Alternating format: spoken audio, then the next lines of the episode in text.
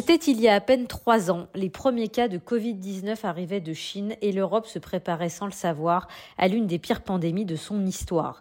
Début 2020, Boris Johnson, Premier ministre anglais, et son équipe nagent dans l'euphorie car ils ont réussi leur pari du Brexit, faire sortir le Royaume-Uni de l'Union européenne.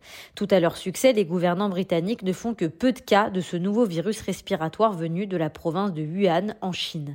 La série This England, disponible sur MyCanal, revient sur les trois premiers mois de la pandémie de Covid-19 et sa gestion pour le moins chaotique en Angleterre. En mai 2020, la société de production Fremantle contacte Michael Winterbottom, cinéaste anglais, pour qu'il conçoive une mini-série sur ce que vient de vivre la Grande-Bretagne.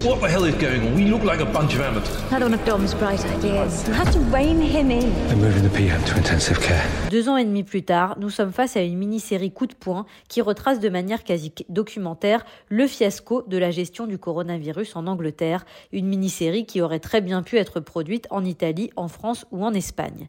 Au centre de cette catastrophe sanitaire, le Premier ministre anglais, pour le moins charismatique, Boris Johnson, qui finira lui-même par être touché par le Covid-19. Le grand acteur anglais Kenneth Branagh se glisse dans la peau du politicien à grand renfort de maquillage et reprend ses mimiques à la perfection.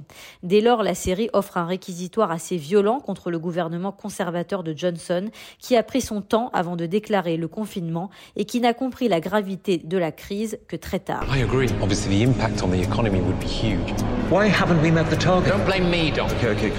Les sorties médiatiques complètement irresponsables du Premier ministre britannique, qui se targuait de serrer des mains au début de la pandémie, sont bien sûr reprises. L'équipe d'auteurs de This England a retranscrit la période avec une précision incroyable. La série donne donc à voir la vie du 10 Downing Street, la personnalité truculente de Johnson qui s'apprête à être à nouveau père et qui doit jongler entre la liste d'invités de sa baby shower et l'achat de matériel hospitalier pour le pays.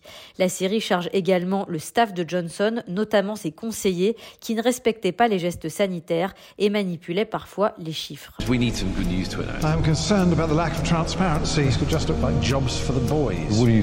Mais la grande force de cette série réside surtout dans la juxtaposition de mini-histoires, celle des monsieur et madame tout le monde de l'Angleterre, qui ont subi le Covid-19 dans leur chair.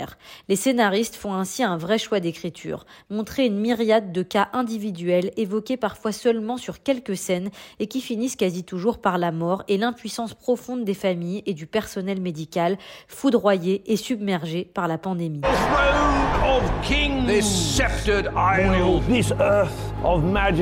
Le titre This England est emprunté à Shakespeare, qui louait en même temps qu'il critiquait la singularité britannique avec cette formule dans la pièce Richard II. Une série dure mais nécessaire qui nous rappelle que nous n'avons pas tous vécu la même pandémie et qui nous enjoint à rester prudents.